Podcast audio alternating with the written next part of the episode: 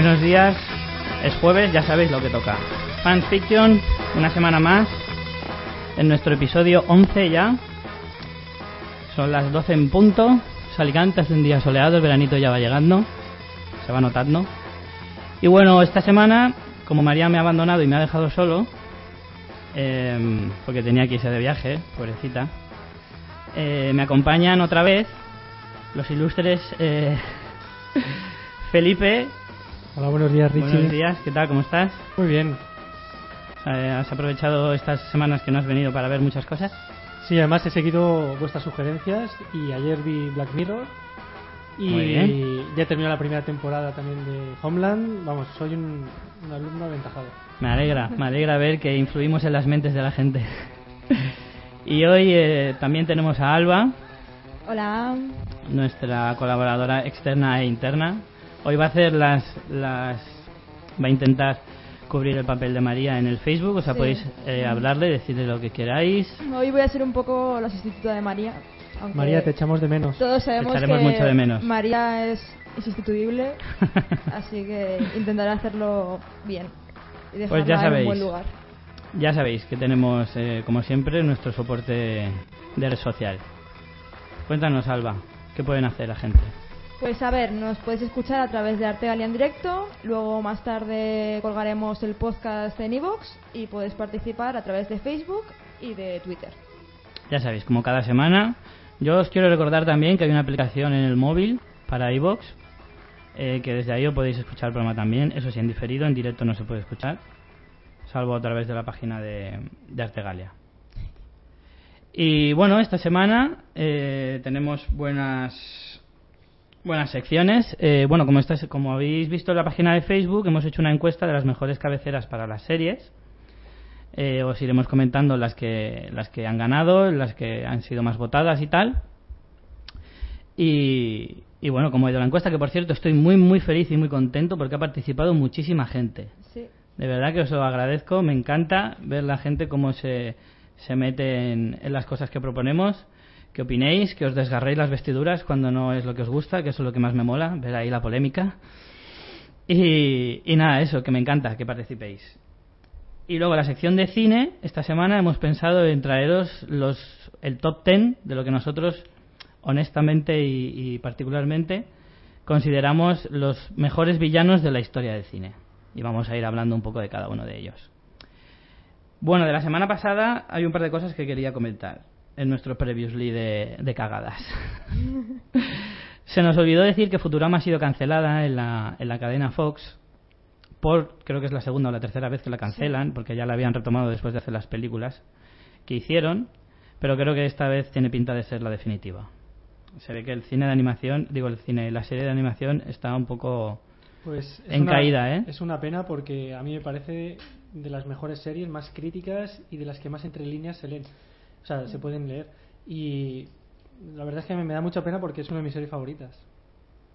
La verdad es que a mí como serie de animación es de las que más originales me parecía, porque Sí. teniendo en cuenta la cantidad de ambientación que tienes que poner en un futuro con extraterrestres e historias, tienes que tener una imaginación bestial, ¿eh? Siempre me, siempre me ha parecido admirable esa serie Sí, por sí. eso. Y la otra cosa que quería comentar es que efectivamente, como Felipe me apuntó, eh, Los Simpson no es la serie más longeva que dije la semana pasada.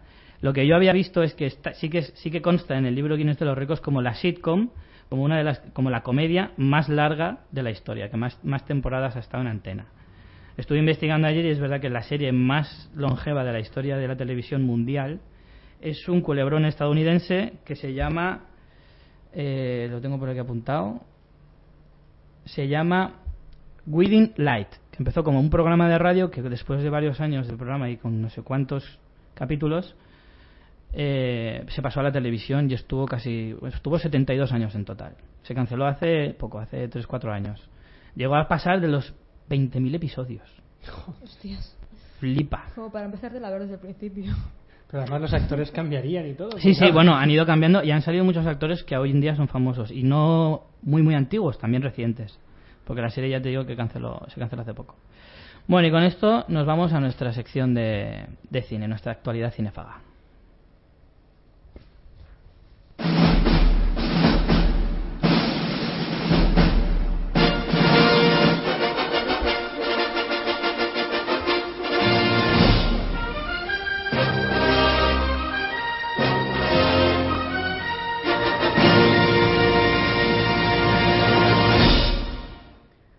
Más veces que pongamos esta cabecera en, en el programa, todas las veces se me eriza la piel al escucharlo, te lo Te juro. digo una cosa, Adelante. esta versión es antigua. Sí. Sí, en, la- en las versiones nuevas hay un platillazo a mitad de, de música que también es como, hostia, ¿qué pasa aquí? bueno, los músicos que somos así de frikis. lo sois, lo sois. Bueno, pues como decíamos, esta semana tenemos eh, en nuestra actualidad cinefaga eh, un punto de, de friquismo bastante extremo, hablando de, de villanos emblemáticos. A mí es que estas secciones... Ya sabéis que soy muy fan de las, de las listas y de los top ten y esas cosas, y entonces, claro, a mí hacer estas cosas es que me alegran el alma. Si le vierais, no cabe en sí en la silla. Venga a moverse es que de no la puedo, emoción. no puedo evitarlo. Bueno, empezamos ya. Nos vamos a meter en materia ya. Eh, vamos a empezar, vamos a ir del- desde el puesto número 10, que, a ver, nosotros objetivamente hemos elegido. Evidentemente muchos no estaréis de acuerdo con, con algunos de ellos, pero bueno, os aguantáis. Bueno, eh, comentar que sí, se nos ha escapado algún villano emblemático que creáis que Claro. estar en la lista, nos lo comentáis y... Adelante, participar, decir cuáles son los que a vosotros os han parecido. Hemos dejado fuera, quiero decir antes de empezar, que hemos dejado fuera los de animación, tan solo son de película de imagen real, porque los de animación lo haremos otro día. Otro día haremos solo villanos de animación. Eh, vale, empezamos. El primero que hemos puesto es bastante reciente, de la última década, es Jigsaw, el famoso asesino de la saga Saw, interpretado por Tobin Bell, era ese asesino que justificaba sus crímenes diciendo que, solamente eh, asesinaba a personas que no adoraban la vida. Pero bueno, luego ya cuando iba derivando en las películas se iba también pasando un poco de la raya y a veces se cargaba gente porque sí. No, expli- no explicaba mucho el por qué. eh, yo creo que el punto clave de este es que si quería matarlos, que los matara. Pero es que él no quería matarlos, quería hacerles sufrir. Sí, sí. O sea, es decir, eh, ese es el punto retorcido ese que dices, pero este tío está muy mal. Hay que reconocer que en algunos momentos de las, de las películas mm, llegas a empatizar con él. Yo esto lo he hablado con mucha gente. A lo mejor ahora me miráis así como en plan, mm, Richie, ¿tienes un problema psicológico? Eh, pero, pero, ¿ves? Me acabo de acordar. Tampoco me he presentado esta semana. Bueno, Bueno. tenemos aquí a Richie Pintano. ¿Veis? Se me va a olvidar todas las semanas. Se me va a olvidar todas las semanas, ya os lo digo, ¿eh? Todas las semanas. Es se un me va a tío muy sexy y está soltero, chicas. Y además lleva sombrero. Eso sí, siempre me vais a reconocer con un sombrero, un sombrero en la cabeza. Como decía, eh, eh, hay veces que empatizas con los, con los argumentos que te da el hombre. Dices, hombre, personas que, que, yo qué sé, un violador de niños se merece la muerte, pues a lo mejor no te dolería tanto asesinar a una persona. A lo mejor lo que se pasa un poco es la crueldad y la originalidad a la hora de torturarles y matarles. Sí, yo, eso es lo que te quería decir antes, que si tú quieres eh, vengarte o, o, o sea, un poco de, de- de esta gente... Hacer un poco de justicia divina, Exacto. ¿no? Pues bien, bien, pero disfrutar con ello pues es lo que le hace, o sea, lo que lo convierte en... en- en un Tampoco se le ve a él disfrutar, o sea, Ah. regocijarse. Lo que pasa es que tú ves la for- cómo se le ocurra Sí, pero tú piensas cómo diseña él las torturas. Tiene que pasárselo en grande. Claro, eso Ahora sí. mismo cuando haga esto voy a... Eso sí. decir- Claro, en ese punto sí que puedes pensar que disfruta, pero tampoco se le ve ahí ¡ja, ja, ja, ja! con una risa malvada y diciendo ¡muere! Pasamos al siguiente. Eh, el siguiente es Freddy Krueger, de Pesadilla en el Main Street. Eh, el actor fue Robert Englund. Es un personaje que a toda una generación nos marcó, Desde luego. porque, sobre todo si. O sea, cuando eres ya más mayor, no, pero de, de niño eh, llegas a tener incluso miedo de dormir. Aunque luego, cuando ya he vuelto a ver las películas, eh, ha envejecido un poco mal. Sí, saga- eso sí que es cierto. Pero en su momento aterrorizó a, a millones de niños en los años 80. Ujú. Y... La saga empezó en 1984, que en la primera película salía un jovencísimo Johnny Depp, Sí, sí que es verdad. Mm, Es verdad. impresionante, eh, que creo que era una de sus primeras películas en Hollywood además. Bueno, el personaje en sí, la verdad es que es, marca- es lo que tú dices, ha marcado una generación y ha marcado también un poco el género de, de Slayer, conocido como el, el- el de asesino en serie, ya sea fantástico o no fantástico. Eh, es una de las primeras sagas que, que iniciaron ese subgénero dentro del cine de terror. Además, un, un asesino inmortal. Claro. Es que no había forma de, Claro, de claro. matarlo. Qué- pero qué, qué emblemáticas esas uñas. ¿Quién no se ha disfrazado de Freddy Krueger alguna vez, Bueno, siendo niño? Yo tengo un amigo que, que vamos, eh, cuando íbamos a, en, el, co- en el colegio consiguió unas, unas garras de Freddy Krueger a través de, de no sé dónde, porque no existía internet en aquella época. y fue como el evento de- del siglo. Un saludo aquí para mi amigo Curro. Que, que es verdad, o sea, y era, o sea, es que la- las uñas esas ya si- simplemente viéndolas decías, madre mía, o sea, es que, ¿qué puede hacer eso a un cuerpo humano? Además, qué disfraz tan fácil. Un jersey de rayas, un sombrero, unas marcas de- con, con ceras de esas de plástico en la cara y esas garras que ahora las vendían en cualquier ahora las venden en cualquier tienda de juguetes. Que a lo mejor entonces sí que es verdad que era más difícil, pero ahora en cualquier sitio la encuentras. Seguimos.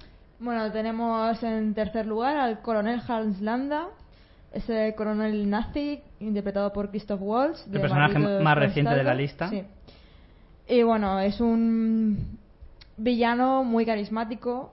eh, alguna nos hacía reír en la película, la verdad es que nos hizo Sí. reír, aunque siempre teníamos ese puntito de es que eres un cabrón, macho. Y la verdad es que a mí es uno de los villanos que más me gusta. A mí es Hmm. que Christopher, Christoph Waltz me encanta. Y la verdad es que creo que merece un...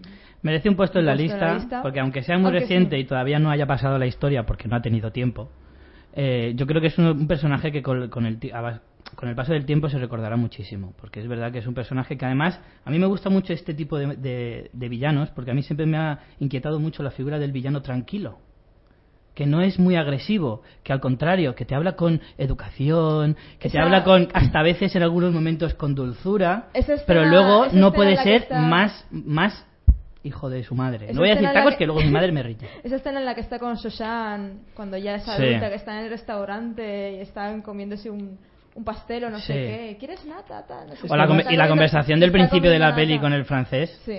Además, eh, continuando un poco con- los pelos lo- como carpias. Con lo, con lo que decías, eh, Richie, ya no es que sea tranquilo, es que es normal. O sea, es un tío normal. O sea, es un tío que te puedes encontrar por la calle. Claro. Y es lo que más miedo da, como una persona así puede ser un auténtico hijo de su madre, como te he dicho antes. Es que esa es la cuestión. Incluso al final de la peli, cuando ve que todo se está desmoronando, dice, bueno, voy a intentar salir de aquí como Sí, pueda. sí, sí. Intenta hacer el pacto con, con Brad Pitt, eh, que está interpretando al judío. Es, brutal, en esa película es brutal. Por eso que es un, es un villano diferente. Por eso yo creo que merece un puesto en, en la lista, porque una cosa que hay que decir es que cada villano tiene su forma de ser. Luego haremos un pequeño debate al final para que sepáis de qué os hablo. Siguiente personaje. Bueno, Pennywise. Así a pelo, mucha gente no sabrá quién es. Pero si os digo que es el payaso asesino de la película de It, la cosa cambia. Eh, está interpretado por Tim Curry. Yo tengo un trauma brutal con esta película porque mi hermano, cuando yo tenía, cuando yo tenía 6 años, me la puso y me ha, Claro. me ha creado un trauma brutal. Tu hermano tengo- debería estar en esta lista porque es muy cruel. tengo una fobia brutal a los payasos a raíz de esta película. bueno. Es horrible. O sea, ayer, ayer que estuvimos viendo alguna escena, Richie y yo, vamos, lo, lo pasé muy mal. Y eso que estaba doblada al latino, que incluso Habla- te la vimos en latino gracia, y es que te partes. Pues, Parecía no una peli de Disney, de esas antiguas. No puedo con esa película. Bueno, es una película que también ha marcado una generación. Yo tengo Desde que decir luego. que la película no la he visto, pero eh, el personaje lo reconozco claramente. Ujú. Y es que hasta Ronald McDonald me da miedo. Porque Sí.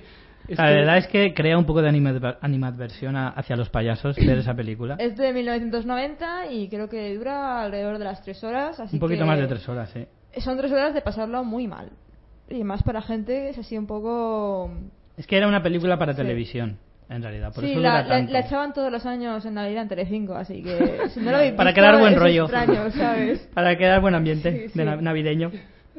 Tim Curry es un actor bastante reconocible. Si queréis buscarlo en el Facebook, en cuanto ve- en el Facebook no, en el Google, para que en cuanto veáis, es que llama mucha atención porque es un actor que no es muy conocido, pero que tú lo ves visualmente y Sí. sí que lo reconoces en muchas pelis de los 90 Hay mu- eh, y que te choca ver, ese tío está haciendo de- del payaso de, de It. Bueno, fuerte. para más información, Tim Curry es el que el protagonista de, de Rocky Horror Picture Show. Sí. Así que si no sabéis quién es It, a lo mejor con The Rocky Horror ya lo tenéis en la cabeza, así ese estilo Freddie Mercury con esos rizos y tal, pues es el mismo actor que interpreta esa película. Vale, pasamos al siguiente. El siguiente es nuestro drugo compañero Alex de la Naranja Mecánica, interpretado por Malcolm McDowell. Que, bueno, yo cuando, cuando lo he visto aquí en la lista, realmente no me parece que sea un villano. Eh, Es un tío que está trastornado, las cosas como son. Eh, la ultraviolencia, eh, la música. Pero, o sea, es- carente totalmente de sentimientos, ¿no? Pero realmente no, no veo que haya maldad en sus actos, sino una, especie de... No, yo te diría que... No estoy- Maldad, que sus no hay maldad en sus, actos. en sus actos es un poco Lo que pasa es que él carece Sí, que de, moral Sí. totalmente. No, dime una sola... Es que incluso cuando mata... a- y esto es un spoiler, para el que no haya visto la Mecánica, Cuando mata a la mujer eh, con un pene gigante, qué gran escena realmente para él es un accidente. No, no está buscando matarla, lo que está buscando es reírse. hombre lo que está buscando es hacerla sufrir Claro. Sí, Es, ahí hay crueldad sí, vamos a ver. es no la estoy violencia diciendo que por no. la diversión. Pero él no lo entiende. O sea, para él eh, es la diversión, sí, es lo que acabáis de decir. Es, es una forma de vida donde él aprecia la belleza. eh, De la violencia. de- de- sí, de, además eh, está, o sea, utiliza las drogas para llegar a, un- a una alteración de los sentidos tal que para él hay, hay belleza en todo eso. Yo creo que se puede considerar discutible el tema de que es un villano porque no hay un héroe en la película y casi siempre un villano tiene una ne- un némesis. Pero en eso yo no estoy de acuerdo porque un villano puede ser también protagonista de una película o de una Hombre, historia. eh, No, Alex, totalmente. Alex Sin podría necesidad llegar a de- ser una víctima de la sociedad. A eso me refiero. Pero aún así sí eh, hombre, hay muchos personajes que están trastornados y que son claramente los villanos de sus propias historias. Sí, E pero, incluso algunos de esta misma, de esta misma a lista que no diferencia- quiero adelantar. A diferencia de, de- de otros, eh, durante toda la película no se ve. O sea, digamos que él se va encontrando con las cosas. Vale, le, le da una paliza a un mendigo, pero él dice por qué. Dice que, que le apesta, que tal, que no sé qué. Pero no, no tiene el punto ese de planificar ah, las cosas, sino simplemente que él no, no tiene la moral, no tiene la conciencia de decir, no, esto que estoy haciendo está mal. Sin embargo, otros villanos eh, sí que ya planifican eh, o buscan dar una lección por algo. Él no, él lo hace porque por diversión simplemente. Yo creo simplemente que es eh, otra modalidad de villano, como decíamos antes. Como Hans Landa es un villano más calmado, muy calculador, que es todo lo contrario, mucho menos impulsivo, que todo lo planifica antes de hacerlo. Y, y Alex Delars es lo contrario. Impulsivo, solo piensa en lo que va a hacer en cada momento, no planifica y es más por impulso. Entonces, es- para mí es otro tipo de villano, nada más. Pero yo sí que lo considero un villano. Bueno, sí. Un ser malvado. Vamos a ver. Hace cosas malas, ¿vale? Pero a lo que me refería, o sea, yo lo diferencio de, de otros en ese sentido, en el que él realmente no busca ni poder, ni, ni dar lecciones de, mo- de moral o de lo que sea a la sociedad. Pero igual por eso le, se convierte en el peor de los villanos, porque no, no, no hace el mal con una causa justificada, ¿sabes? Como puede ser Es más impredecible Jigsaw, y es más difícil de... Simplemente lo hace por- porque le gusta, o sea, ya que es aquí la, el- el debate la está encendido. violencia. Sí, sí, el debate está candente. Y, y yo os voy a proponer una cosa. eh, cuando un león mata, ¿realmente es malo? Es por necesidad, para alimentarse. Sí, pero es que a lo que me refiero es que Alex eh, hace esas cosas por instinto. No. Sí, no es por totalmente. instinto. no es Pero por- claro, no es la por diferencia es que Alex no mata por, por, por un fin. El león mata para alimentarse. eh, Tiene un fin. Pero hay animales, por ejemplo, que no matan por, por alimentarse. Hay algunos que matan porque se defienden o porque se sienten atacados o porque, yo qué sé, hay serpientes que te muerden porque sí, aunque no las ataques. Sí, pero a eso me refiero, que él responde a unos estímulos, a unos instintos. No, no lo hace ni, ni por dar lecciones ni nada. Simplemente, bueno, en fin, es una, es una apreciación y veo que, que estoy solo aquí. Somos dos contra uno, es lo bueno de ser impares. Sí. Eh, pasamos al siguiente, Lord Voldemort. Dentro de, de los malos malísimos, desde luego merece un puesto, porque de- después de la gran saga de Harry Potter, eh, dentro del mundo fantástico probablemente es de los más malísimos. Eh, interpretado por Ralph Fiennes, que hasta la tercera peli me parece, creo que no aparecía, o la cuarta. En la tercera creo que se le, nom- se le nombraba así, bueno, la primera aparece, pero aparece así a medias. Y luego ya en la- en el, eh, hasta, hasta la cuarta creo que no aparece el personaje en sí. Sí, para los que no hemos leído los libros, que los tengo pendientes, todo hay que decirlo, eh, realmente yo no entendía muy bien ni por qué era tan malo, ni, ni, ni por qué la gente le tenía tanto La miedo. verdad es que no se, lo no se explica En muy las bien. En las películas- no, no profu- no profundizan mucho en, la historia. libros- en los libros tampoco, bueno, aunque yo recuerde, porque me los leí hace mucho Sí, tiempo, mejor está más no presente. profundiza tampoco mucho el por qué es un ser tan malvado y... A lo mejor está más presente en los libros porque ya ves el nombre y lo vas relacionando con unas cosas. En las películas que lo, a veces lo citan y te dicen aquel que no debe ser nombrado y tal. Y claro, llega un momento y dices. No, en el libro pero- también, ¿eh? Sí, sí, pero que en la película llega un momento que dices, bueno, ¿quién coño es este tío? O sea, ya, ya no sabía si era Sauron o quién. porque ya. No, no tenía muy claro yo el personaje. También ese misticismo a la hora de, de darle a los villanos siempre a mí me ha parecido muy, muy positivo. O sea, el, el, el que no debe ser nombrado y tal, genera ya que agrandas la figura del villano, ¿sabes? Le hace más, más poderoso en realidad. Es el poder de la sugestión, digamos, un poco sobre lo que puede representar eh, ese mal a la historia. A mí eso siempre me ha gustado mucho. Sí, como le temen, o sea, Mm. es decir, gente mm, que se podría considerar poderosa también en el lado Claro, del que bien. temen tanto a un solo al nombre, solo nombrarlo ya es, mm, es, es temor, como Sauron, como decías. No es no es corpóreo y aún así solo nombrarlo te acojona, se supone. Seguimos. A mí este personaje lo he elegido yo particularmente porque me parece también otro tipo de villanismo que es el T-1000 de Terminator 2. Es una máquina, una máquina, no tiene sentimientos, no tiene eh, lo único que necesita es su objetivo, que es matar a John Connor. Ya está. Ahí, está. Ahí acaba su, su, El sentido de su vida. Claro. Y aún así es uno de los villanos más fuertes, más poderosos y más difíciles de matar Ahí de toda la historia del cine. Ahí está la clave. Yo creo que el miedo que, que produce, o, o el. Sí, el miedo, yo lo llamaría miedo. Es precisamente que dices, bueno, ¿cómo coño mato a esto? Porque el, el, el anterior Terminator, no me acuerdo de la numeración, no soy tan friki, T-800. el T-800, realmente era más mecánico y dices, bueno, pues si, si le corto Mm. una pierna, pues ya no tiene una pierna. Pero este otro es que, además, yo voy a contar una pequeña, un pequeño recuerdo que tengo yo de esto. Yo fui a verla con, con mi padre y mi hermana. Yo creo que fue la última película que vimos en plan ir en familia. Joder. Sí, hace años. Yo es que ya peino canas. Una, fe- una familia unida. Y, y el recuerdo que tengo es que, claro, fuimos a verla y mi padre pues no es no era precisamente un fan de los efectos especiales y estas cosas. Y salió alucinando de la película. Hombre. Salió alucinando porque es que, claro, llega un momento en que dices, bueno, ¿y a este tío cómo lo mato?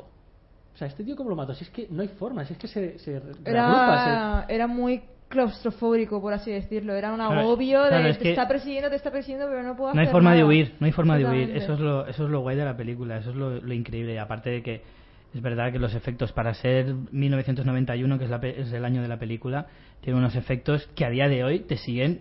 Si Sí. tú no has visto la película y la sigues, la ves a día de hoy, todavía te, te, te parece muy bueno y muy, muy moderno dentro de lo que cabe, ¿no? Seguimos, siguiente. Siguiente villano, Jack Torrance del Resplandor, interpretado por Jack Nicholson. Creo que me habéis ido dejando todos los, los, los villanos de mi generación, porque este es. Sí, este es ochentero también. Sí, sí. Otra, otro villano de los que producía un auténtico pavor a los niños. Eh, sobre todo en una época donde ah, no había internet, donde habían pocas cadenas de televisión. El día que hacían el resplandor. No había gente por la calle. O sea, además recuerdo que en el colegio era todo en plan, oye tío, ¿tú la vas a ver? ¿Qué tal? Que no sé qué. Porque de verdad, o sea, yo recuerdo que incluso hubo una época que no, o sea, dije, ya está, ya la he visto, ya no quiero volver a verla, porque es que da mucho miedo ¿Qué este tío. dices? Es genial, a mí me encanta. Este tío da mucho miedo y, y ver también cómo se vuelve auténticamente loco. A pesar de que la versión española creo que tiene el, el peso ese de, de un El- doblaje. que un no- doblaje pésimo. Pero, Pero pésimo, pésimo no. Sí. pero lo el- siguiente. El es que está- Nicholson, hasta que no ha sido un poco más mayor, no ha tenido un buen doblaje. Pero ese es doblaje está supervisado por, por el propio. em, ¿Stephen King? No, leche, se me ha ido. ¿Jack Nicholson? Eh, Kubrick. Kubrick, Ah, Kubrick. eso, se me había ido el nombre. Está supervisado por el propio Kubrick. Y de hecho, eh, he leído por ahí que, que fue tan exhaustivo con el doblaje como lo fue en el rodaje. Hmm. O sea, que, que él quería. Y Kubrick es famoso precisamente porque sus rodajes son un infierno. Sí, sí, no me extraña que O sea, al final Jack Nicholson salió a poco, trastornado. a poco que sepas un poquito de la historia de Kubrick, o sea, era un puñetero tirano, pero a unos niveles. Pues la mujer de Jack Nicholson en la, en la película está doblada por Verónica Forqué y es que es, es lamentable, Es te lo horrible. digo en serio, Sí, es sí, muy lamentable. Es horrible. Es, es el típico, la típica película que todo, pone, todo el mundo pone de ejemplo de no sabemos cómo, pero el doblaje no, no funciona. Siguiente personaje. Bueno, Entramos en el, tenemos, en el top 3. Ojo. tenemos a Darth Vader. Vamos, imprescindible. Sabéis que es el villano de Star Wars y si no lo sabéis es porque no, no habéis escuchado el programa. Si no lo sabéis, apagad el ordenador ahora mismo, no merecéis escuchar este programa. Interpretado por David Prowse, que vamos, que solamente ha interpretado a Darth Vader en su vida, porque creo que no, no ha salido en ninguna película más. Y no en todas las escenas, ¿eh? Todo. Y bueno, es el. No está en el número uno, porque en el número uno tenemos al peso pesado, pero vamos, es uno de los villanos por excelencia emblemático en el mundo del cine y Yo creo que de los, de los tres que hemos dejado para el final, perfectamente cualquiera de los tres se podría intercambiar los puestos. Sí, la verdad cualquiera es de que los sí. tres podría ser primero, segundo, y tercero. de hecho ahora que estoy mirando la lista me parece que, que dejarlo en tercer lugar me parece un poco injusto Pues ¿sabes? a mí me vais a llamar falso fan, pero también digo que quizá Darth Vader es el producto, o sea, después de ver toda la saga, ya no las tres, la trilogía original, sino de toda la saga, Darth Vader es el producto de un villano superior. O sea, de- Sí, de- del de- canciller, de- realmente, de sí. Palpatine, ¿no? Entonces, Pero la figura visible es Darth Vader. la figura, o sea, eso es- ya es otra cosa. Eso, aquí entraremos ya un poco en lo que comentabas de las preguntas que vamos a intentar resolver. Pero Darth Vader como, como mm, persona, como personaje, como personilla, tampoco tiene tampoco tiene tanta culpa de, o sea, él, él al fin y al cabo sirve a un maestro que es el que realmente el que realmente le ha creado, ¿no? Y de hecho, eh, cuando ves toda la saga, mm, él- o sea, eh, es producto de, de- o sea, es, es un producto calculado Es un producto de que Anakin cuando era joven era un pringao. y, y ya está. Y llegó Hombre. el Palpatine, le comió un poco la cabeza y como era así un poco... Y plan Te voy a- te hermano voy a pulir- mayor- te voy a pulir yo un poquito. mayor, ¿sabes? Quería Pues mucho la mira. reina Midala, hombre. Es Ah, que, ¿cómo hombre. puedes decir eso? Esa, esa época que No, te enamoras el de otro- joven, te vuelves tonto. El otro día vi Star Wars 1, o sea, de la trilogía original, la, la cuarta. episodio 4. Episodio cuatro, sí. Y las escenas que sale con Leia cuando está secuestrada, la verdad es que como que la trata con, con ternura incluso, ¿sabes? Es, no sé. No, al, final, al final va a ser buena persona y todo, ¿no te jode? No, lo que pasa es que tiene una figura. Yo qué sé, son sus hijos, ¿no? Al fin y al cabo. Bueno, es que el negro, no lo sabe. el negro te, Ay, qué tonto te, que hace, eres. te hace mal. Pero es verdad que la figura suya sí que ha, ha producido, sobre todo antes de saber también que era el padre de Luke, etcétera. Claro. Eh, la primera película fue fue muy impactante y, y- y sí que es verdad que tiene una imagen, o sea, un poder oscuro ahí muy muy fuerte. Cómo mata a sus generales sin ningún tipo de compasión, o sea, un buen personaje. Claro, que eso a día de hoy no te, no te llega tanto porque estás insen- insensibilizado, pero claro, para entonces era fuerte. Pasamos a los dos últimos. Aníbal Lecter, del Silencio de los Corderos, interpretando, interpretado por Anthony Hopkins. Bueno, Es también, yo creo que el, el psicópata por excelencia. sí. Eh, también es un personaje que, eh, que reconoce su- sus, su- sus tocaos. Claro, que es, es muy consciente de que él es un Sí, enfermo sí, mental. Es, es totalmente consciente y de hecho quiere ayudar a, a Clarice. O sea, es decir. mm, Clarice. Clarice. Clarice Starling. Pero ves, aquí por ejemplo, te lo comparas con Alex como antes y es también lo mismo. Es un psicópata, es un- una mente enferma que busca la violencia no como no como eh, diversión, pero sí como expresión de belleza, aunque también se los come, que también es por hambre. Entonces, es como el león. Sí, yo, la clave de, de- Aníbal es precisamente que, que él es un trastornado ya está. O sea, es decir, él mismo lo sabe y además no lo puede evitar. Y para evitarlo lo que pide muchas veces es que le encierren o que, o que le tengan mm, a buen recaudo, ¿no? Hmm. Sin embargo, su mente funciona, funciona de otra forma. O sea, es algo que no podemos entender. Bueno, y para finalizar la lista, en el primer puesto eh, está, sin lugar a dudas, para mí uno, no solo el mejor villano, sino uno de los mejores personajes de la historia del cine, que es el Joker. El Joker de la... Me vale, he apuntado los dos porque me vale cualquiera de los dos, tanto el, el Batman de, de Tim Burton de- interpretado por Jack Nicholson en, en 1989 o tanto el del Caballero Oscuro, el de Hugh Ledger en el 2008. Que Jack Nicholson es lo único bueno que hay en esa película, por cierto. Bueno, yo no estoy de acuerdo. Me parece Yo que las- tampoco, las, ¿eh? de Batman antiguas, las dos primeras, A mí me parecen muy buenas. muy buenas. Uf. Sí que es verdad que, bueno, ya eh, aquí estaríamos hablando ya de las películas más que el personaje, pero yo al no haber leído cómics, eh, Sí. a mí la película me Puedes estar menos influenciado, a Me lo gustó mejor. y, yo qué sé, Joker me parece un gran personaje. También es verdad que eh, Jack Nicholson en su momento hace un buen Joker. O sea, es decir, te lo crees totalmente y... y- Pero hace además- un Joker de la época. Sí, hace sí. un Joker de la época. eh, o sea, están muy bien situados los dos, quiero decir. Jack Nicholson hace un Joker muy caricaturesco, muy de. Pues, Muy cartoon. Muy en, claro, muy, muy, muy en el mundo Bar- Tim Burton también. Y está muy bien puesto como personaje de, de ciencia ficción casi, o fantástico. Sin embargo, el personaje de Hugh Ledger en, en El Caballero Oscuro es un personaje mucho más real, mucho más de thriller, mucho más oscuro incluso. También incluso sufre más. O sea, eh, Sí. Recibe golpes. eh, o sea, es decir, Tiene- Incluso tiene más justificación, Mm. porque el Joker de, de Jack Nicholson es un poco anárquico. No, no anárquico, perdón, sino más. Eh, ¿Cómo decirlo? Con un objetivo más, más de, de- de- de eso, de historia de cómic. Pero el de el Joker de, de Hugh Ledger me parece como más mm, impredecible, más eh, es, ese sí que es anárquico, es totalmente solo busca el caos por el caos. Sí, pero es anárquico, pero también es muy calculador. Sí, Lo calcula todo a la perfección, por ejemplo, lo de los barcos. Lo Sí, de sí, los sí. barcos al final de la peli es en- todo muy calculador, que es anárquico en plan, buf, pero luego A ver, tiene su puntito. no quiero- no está quiero todo decir- calculado y es muy predecible Batman. no es no es eh, aleatorio como es eh, Alex, como decíamos antes de la naranja mecánica, sino que él lo calcula y sí que tiene un plan establecido, pero lo que le mueve es mucho más la anarquía, el caos por el caos. Eso es lo que quiero decir. Bueno, y para terminar la sección, os quería. eh, bueno, hemos dejado algunos nombres fuera importantes, como Drácula, de Bram Stoker, o Norman Bates, de Psicosis, o John Doe, que me parece un villano fantástico en la película Seven, fantástico. Y alguna chica, que aquí está la ausencia de mujeres en la, en la lista original. Annie Wilkes, de Misery, por ejemplo, que ya hemos hablado en este programa de, él, de ella, o Cruella de Vil, también un personaje de, de cuento muy, muy emblemático Por Glenn Close, por cierto. por Ben Close. Eh, para terminar la sección de hoy, eh, quería hacer un pequeño debate rápido porque nos, nos hemos pasado un poquito de tiempo. ¿Cuál os parece, así rápido, de los 10 que hemos dicho, cuál os parece el más carismático? Darth Vader. Para mí Darth Vader sin, sin lugar a dudas. Yo estoy entre el Joker y, y Hans Landa. Para mí el Joker, indiscutiblemente. Indiscutiblemente, además, de largo.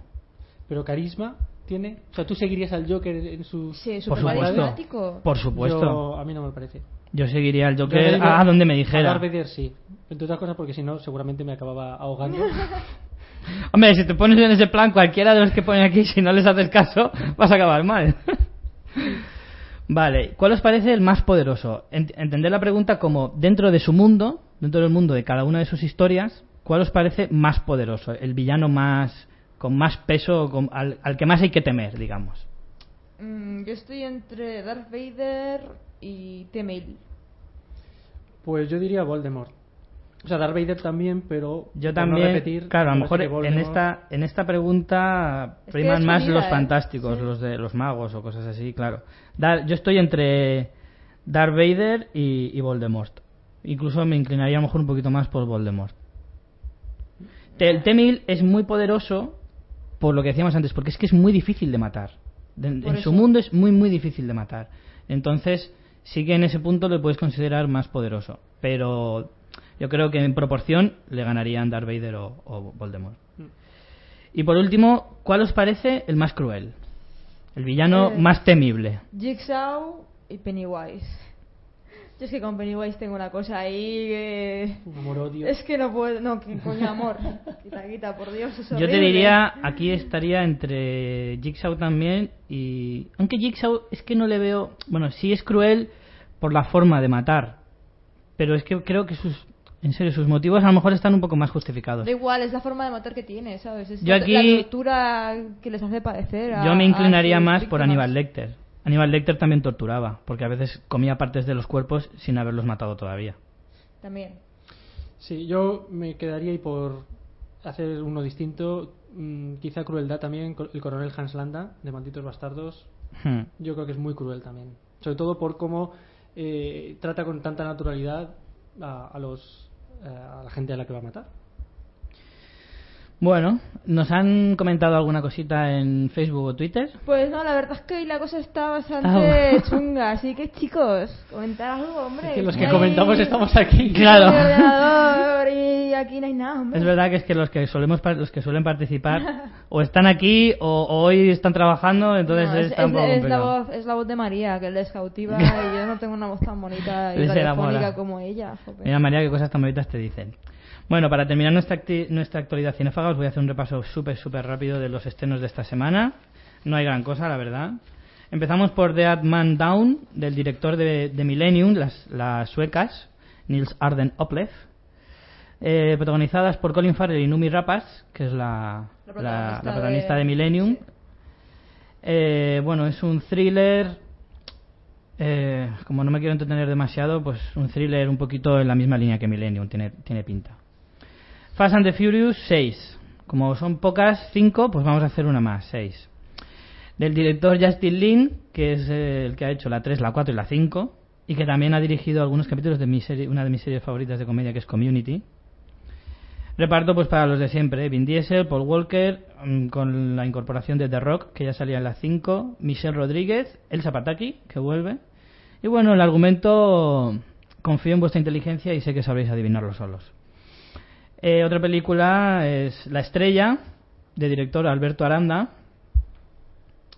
Y eh, española, un drama social protagonizada por Ingrid Rubio y Carmen Machi.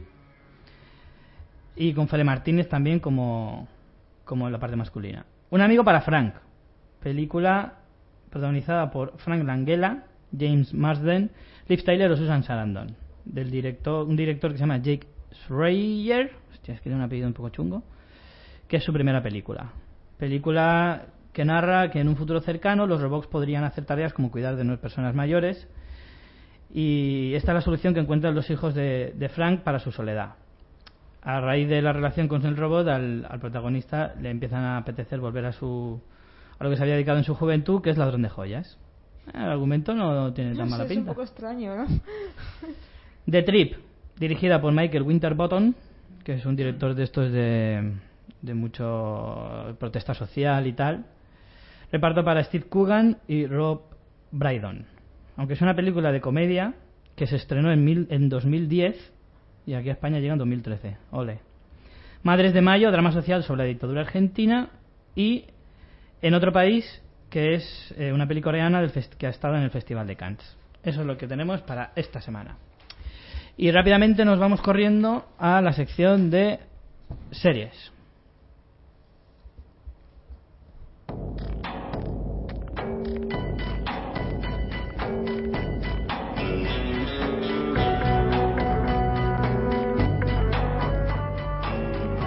Probablemente no reconozcáis esta música porque va a ser la, la, nueva sintonía de la nueva temporada de True Blood, que es una de las series que han estado en nuestra encuesta y que llama la atención porque tiene una cabecera muy emblemática y muy, muy importante y que este, para esta temporada cambian la música después de cinco temporadas. En la sexta es donde la van a cambiar, si no me equivoco. Entonces por eso llama la atención y por eso la he querido poner. Es una canción que yo, vamos, a mí me suena. Sí, es bastante antigua. Es bastante conocida, no, te, no me voy a aventurar a decir de quién es porque no me acuerdo. La canción es Don't Let Me Be Misunderstood y es la que han elegido para la nueva temporada. Bueno, pues como os decía antes, eh, esta semana hemos hecho una pequeña encuesta como, como hace un par de semanas y me encanta que muchísima gente ha participado, mucha gente ha opinado habéis hecho muchos comentarios, han votado mucha gente eh, y me alegra, me alegra ver que participáis en el programa. Así que vamos a ir al top 5 directamente y vamos a deciros cuáles han sido las más votadas. Empezamos por la quinta, no os voy a decir cuál es, os voy a, poner, os voy a ir poniendo las sintonías de cada una para que a ver si las reconocéis según van saliendo.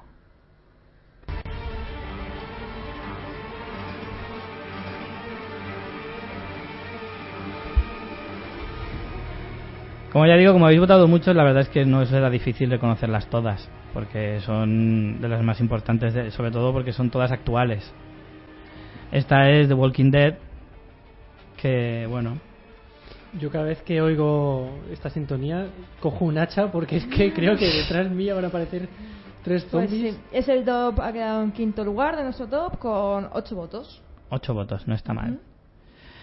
A mí esa cabecera me mola porque me parece que está muy bien escogida eh, lo que dices, el tono. Ya solo escuchando la música ya te genera el ambiente de mal rollo. Y las, las imágenes están muy y las bien imágenes seleccionadas. Son cojonudas. La decadencia de, Son del brutales. mundo. Sí, Sí, sí. sí, es genial. La ambientación en general de la serie es muy buena, Sí. a pesar de que el argumento nos esté disgustando un poquito. Un poco a todos. Pero desde el principio, desde, desde la cabecera, yo creo que al que le gusta el, el mundo apo- posapocalíptico zombie, yo creo que le mete de lleno, vamos. Esa es la cuestión. A mí las imágenes me encantan porque yo soy muy, muy fan de, de eso, de los, de los ambientes poca- posa- posapocalípticos, de, la, de las ruinas, de las, de las casas abandonadas. Me encanta todo eso. Entonces, las imágenes están muy bien escocidas. esco- uy, escocidas.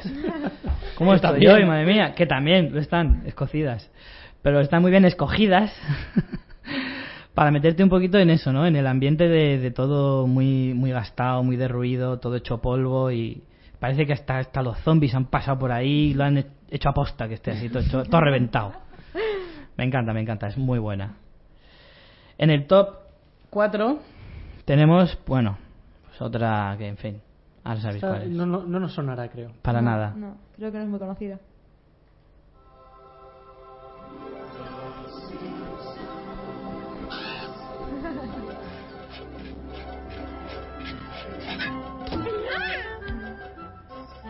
Me encanta porque es que algunas de las seleccionadas, tanto en la encuesta en general como las cinco ganadoras, tienen esos puntos que a veces te hacen reaccionar. Como eso, cuando oyes el- los Simpsons, siempre, no sé, a mí yo cuando llegan las 2 de la tarde y, y pones antena 3, cuando no quieres ver las noticias para no deprimirte, te pones un poquito de los Simpsons a ver si te ríes un poco. Y, y suenan esos los sí no puedes evitar el estar en tu casa preparando la comida y empiezas los así a tu rollo Bueno, Richie, ¿Eh? yo sí que... me hace gracia Creo que, que creo que tienes un tocado, ¿eh? Porque a mí me es que estoy en mi no casa y a pongo- veces parece que estoy hablando solo No me pongo a cantarla. Pero sí, es totalmente. Vamos, lo reconoce varias generaciones ya porque es una serie que hemos visto muchísimo. Eh, creo que además tiene una cosa que a mí me encanta y es que mm, prácticamente todos los episodios tiene algo diferente. Las frases de, Ah, de sí, sí, sí. eh, la escena del Sí, sillón. las, Entonces, eh, las cabeceras son siempre... ¿Eso es de un mérito? Genial. sí, yo, yo creo que eso ¿es de un mérito? eh, Eso es algo que, que, mm, que han hecho incluso mm, para los fans. Es decir, para que todos los días, incluso desde los créditos, tengas algo diferente. Además es que va variando según la temática, ¿no? Porque, por ejemplo, con todo el auge de Juego de Tronos hicieron una cabecera de Juego de Tronos. Sí que la subimos en la, en la página de de la, del programa Hacen cabeceras, por- creo que de Dexter, creo que también han hecho una cabecera. Mm. O sea, van haciendo cabeceras de. De Los Soprano también. De Breaking Bad. Hicieron el otro día una cabecera, en la última temporada, brutal, la de Breaking Bad. Y de Mad Men, creo que también. Entonces, va variando Mm. y además se va adaptando a los tiempos y a las modas. Y la verdad es que está muy bien. Yo luego, cuando termine el programa, os voy a subir una cabecera especial que hizo el grafitero famoso y ar- eh, artista urbano Bansky, que- que tuvo un montón de repercusión, eh, que la hizo, la dirigió él, la dibujó él, y que es un poco crítica al merchandising y a toda la, la maquinaria que tiene esta serie dentro de la propia Fox. También eso es muy valiente la Fox, que es muy criticada por sus propias series, Sí. muchas veces le meten mucha caña, y la Fox lo permite, eso también es de, de reconocer, ¿eh? Pasamos a la siguiente, top 3.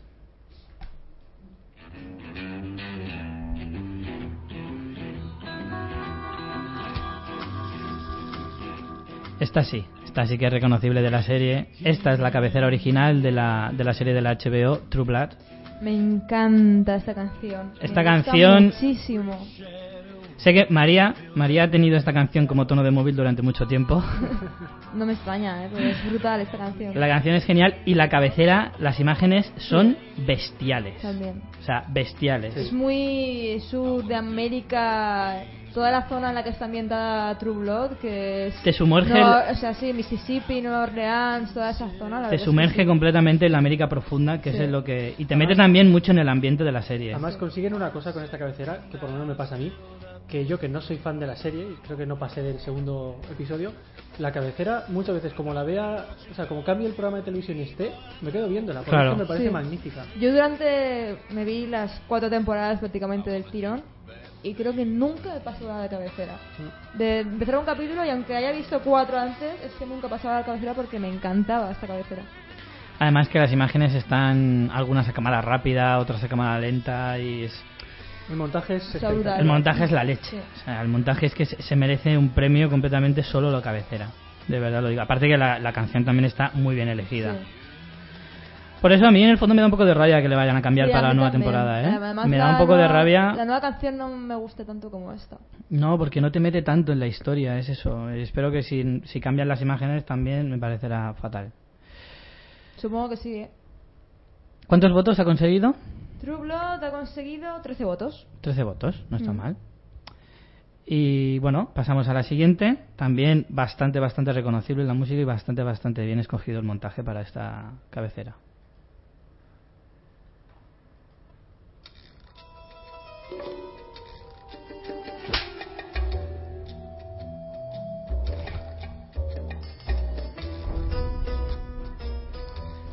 Dexter, como habréis podido imaginar los que hayáis visto la serie también, porque esta serie también tiene mucho seguimiento en internet, pero yo creo que no alcanza a tanto público. No es una serie que se vea tanto.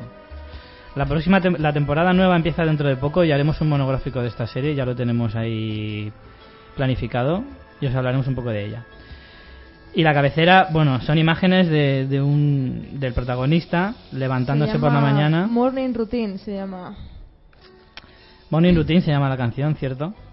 Y, y es muy curioso por eso, hace todo planos detalle, detalle de todo lo que va haciendo por la mañana y casi en casi todos los eh, la- todas las imágenes hay una connotación roja, haciendo referencia a la sangre, Sí. que es un poco el emblema de la, de la serie, como símbolo, como color referencial de la serie.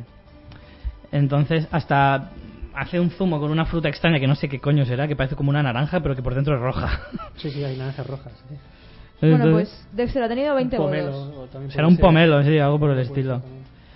Entonces es eso, la verdad es que es lo que decíamos antes. El montaje está muy bien escogido, la música hace también, porque este es un personaje de los que hablábamos antes, que también es un villano, se podría decir, y es de estos que aparentemente parece muy tranquilo, pero que luego es muy cruel. Mm, Bueno, es un villano, pero es un poco justicia poética lo que hace. ¿no? Sí. O sea, es un, Un villano, poco a lo pero- Jigsaw, pero sin recrearse No, tanto en... es un- no, porque lo de Jigsaw, bueno, eh, bueno, vamos a dejarlo.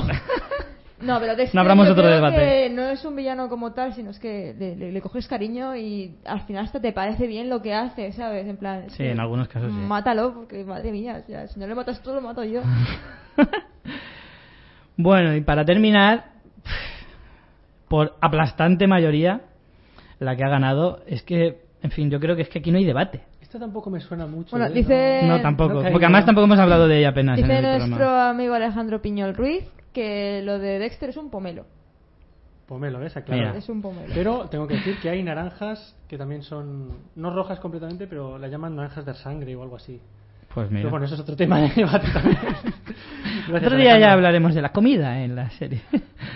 Bueno, os dejamos, os, os vamos a poner eh, la que ha ganado, la, la mejor cabecera elegida por, por los fans del programa como la mejor cabecera actual.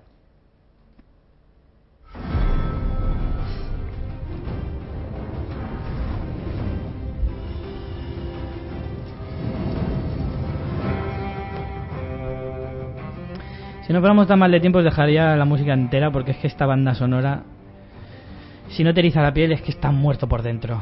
ha ganado, ha ganado con casi 50 votos. Casi 49. 50 votos, 49 ¿eh? votitos, Atención. sí.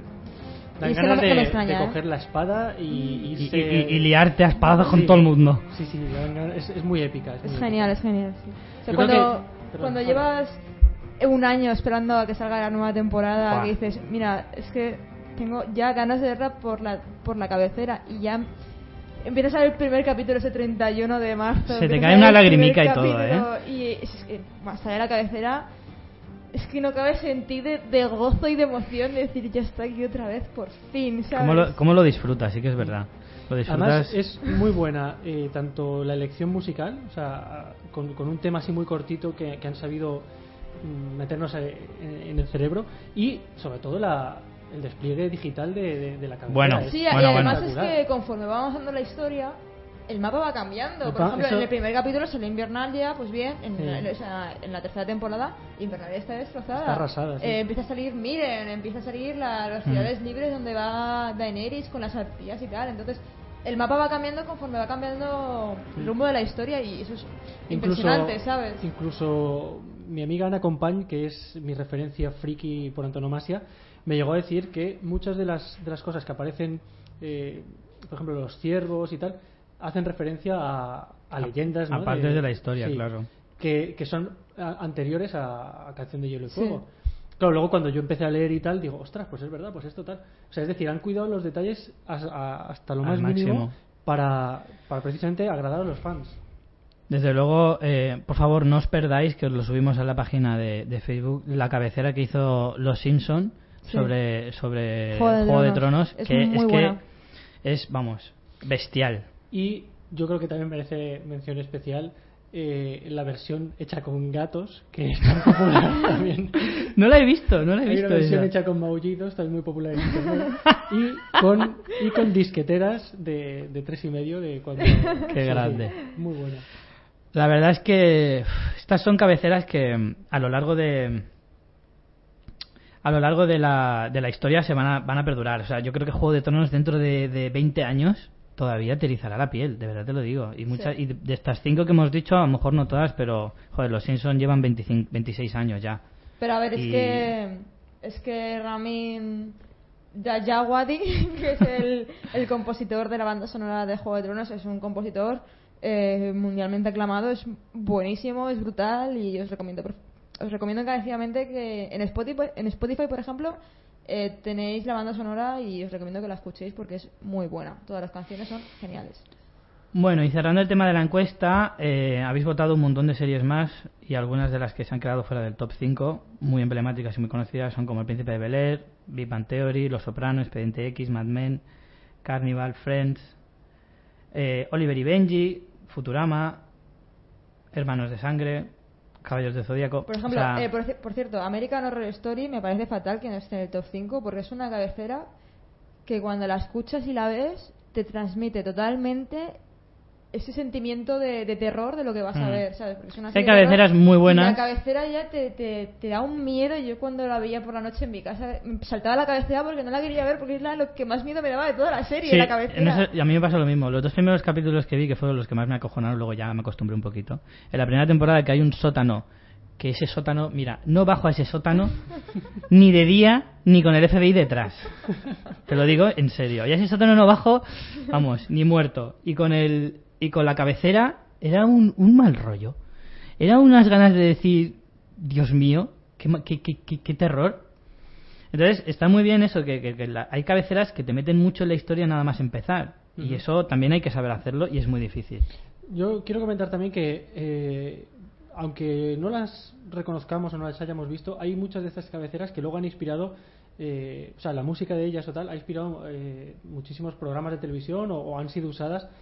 Por ejemplo, Hermanos de Sangre se puede oír en, en varios programas de, de, de noticias, a veces incluso. Es una, Mm. es una música también muy épica que también eh, cuando la ves la primera vez no te das cuenta, pero cuando ves la serie entera te transmite también un- un- unas sensaciones de, de cariño a los personajes que, que luego ya te digo, la, la música usa- ha sido usada en, en varios programas de televisión.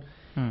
Twin Peaks también me, me ha dicho Twin Andreu, Peaks. ¿cómo no habéis puesto Twin Peaks? Bueno, pues porque la gente lo ha votado, pero Twin Peaks es también una, una cabecera muy, muy emblemática. Al final de la lista tenemos también Farmacia de Guardia. Farmacia ¿eh? de guardia, que la puso mi amigo Rubén y dijo que tenía que dar un... Estaba a punto de poner Los Serrano y dije, no, no, ni se te ocurra. Tampoco te pases, tío. Pero sí que una aportación española y oye, fuera de coñas, sí que es verdad que Farmacia de Guardia es una cabecera muy buena y muy emblemática y para los que éramos fans de la serie, que yo me, confes, me- o sea, confieso ser muy fan de la serie cuando era, cuando era pequeño, eh, me pareció la cabecera muy buena porque además era con una música muy alegre, que es lo, lo que estábamos hablando, que te mete ya en, en, en la historia. Y claro, es- al ser una comedia, pues te viene muy bien. Luego Friends, por ejemplo, es otra cabecera que yo creo que no ha sido tan votada ahora porque ya ha pasado un tiempo de, de que, o sea, de la cancelación de la serie, pero yo os puedo contar algunas anécdotas y es que cuando la música se ponía, se oía por ahí, por ejemplo, ahí en, yo recuerdo ahora unas hogueras y tal, la gente hacía las cosas que hacían los personajes de Friends de la cabecera. Entonces era muy gracioso porque era en plan de, bueno chaval, sí, ya sabemos de dónde eres esto, ¿no? Tampoco eres tan original. Pero sí, nos reíamos mucho por eso. Sí que es verdad una cosa que me decía Alba ayer y es que la cabecera a lo mejor no es tan buena sino más la- es más por la música que sí que es muy reconocible y que después de 10 años de, de serie sí que es verdad que te llega muy adentro pero que la cabecera a lo mejor en imágenes a lo mejor no es tan pasa es que es una cabecera Tan impactante. más. Yo creo que ha habido una evolución en la serie. Entonces, es una cabecera más de, de los 90, donde se presentaban a los personajes y poco más. Luego, la gente, o sea, los productores o quien sea, ya se han dado cuenta de que la cabecera engancha y que hay que contar ya parte de lo que es la serie en la cabecera, ¿no? muy cierto Mm. Pues como lo que decíamos la semana pasada, que hay cabeceras que te, te, te, te suben el espíritu. A lo mejor, como decíamos de American Horror Story, que te mete un poquito ahí en lo lúgubre, o, o de Walking Dead. Hay, hay de series de comedia, por ejemplo, como decía la semana pasada, lo de, lo de Big Bang Theory. Tú escuchas la, la cabecera y no puedes evitar dar un salto, o un grito, o un tal en el bang final. Es que, es que eso, eso ya te mete dentro de la serie. Es que a mí eso me parece fantástico. Y bueno, Bueno, por cierto, Expediente X. La Expediente música de Expediente X. por favor. Cuando yo era pequeña me daba tanto miedo que me tenía que, pa- que tapar los oídos, ¿eh? Ese es Eh, otro, otro buen ejemplo. Era horrible. Yo cada- me acuerdo que estaba a lo mejor en la- mi habitación y estaba escuchando que mi padre estaba escuchando, estaba viendo Expediente X y yo me tapaba los oídos porque me acojonaba un mogollón la música de la cabecera de Cómo me gustaba a mí esa serie, cómo la disfruté. Voy a, voy a dar un toque también un poco viejuno, pero que no ha salido aquí. Verano Azul. Ay, una cabecera. hostia, Sí. pues sí. Porque ahora cada vez que ves a tres en bicicleta, No En enseguida te puedes a silbar. Pi, piri, pi, pi, pi, pi. Bueno chicos, pues hasta aquí termina nuestra sección de series y casi casi nuestro programa. Artegalia Radio. Hay otras radios, pero ninguna suena como esta. Esta frase final de la careta siempre me recuerda a ti, Felipe. ¿Por qué? Se parece mucho a tu voz. Sí, un poco ¿Sí? sí, ¿eh? Y aquí estás aquí, y así la gente lo podrá juzgar por ellos mismos. No me lo habían dicho nunca, ¿no? Bueno, pues chicos, como se nos ha echado un poco el tiempo encima, vamos a ir despidiendo el programa. Quiero dar las gracias una vez más a nuestros inestimables colaboradores. Me encanta que vengáis, me encanta que venga gente, que participe, que deis una nueva visión, un nuevo toque, que traigáis vuestro buen humor. Me encanta que vengáis. A nosotros nos encanta venir y vuelvo a decir que María, te echamos mucho de menos. Te he echado mucho de menos, María. Sí. ¿Sabe- Sabéis que yo vivo en un, en un caos continuo. es mi, mi forma de vivir y María es la que me, me, me reconduce un poquito. Entonces, cuando no está, sí que la he hecho en falta. Así que la semana que viene, ya sabes, vuelve. Bueno, chicos, pues eh, aquí lo vamos a dejar hasta la semana que viene. Antes de irnos, eh, voy a dejar a, a Alba eh, el honor de que nos presente la canción con la que cerramos. Bueno, que me la eh, recomendó ella, por eso le voy a dejar ese honor. Eh, voy a hacer hoy yo de DJ, voy a quitarle el puesto a Richie y os voy a dejar una canción de la banda sonora de Juego de Tronos eh, que se llama Finale y como ya he dicho es de Ramin... Es que no sé cómo se pronuncia este Ramin te lo juro. Jawadi. Yo creo que la D es muda, como en Django. Sí, es verdad, como Django. Pues Ramin Jawadi. Y a mí, em, personalmente, me encanta esta canción y casi casi que me gusta más que la cabecera. Mm, sé que ahí algunos no me sé. acribillarán por este comentario, pero Si no tiene me encanta versión de canción. maullidos, no es lo mismo.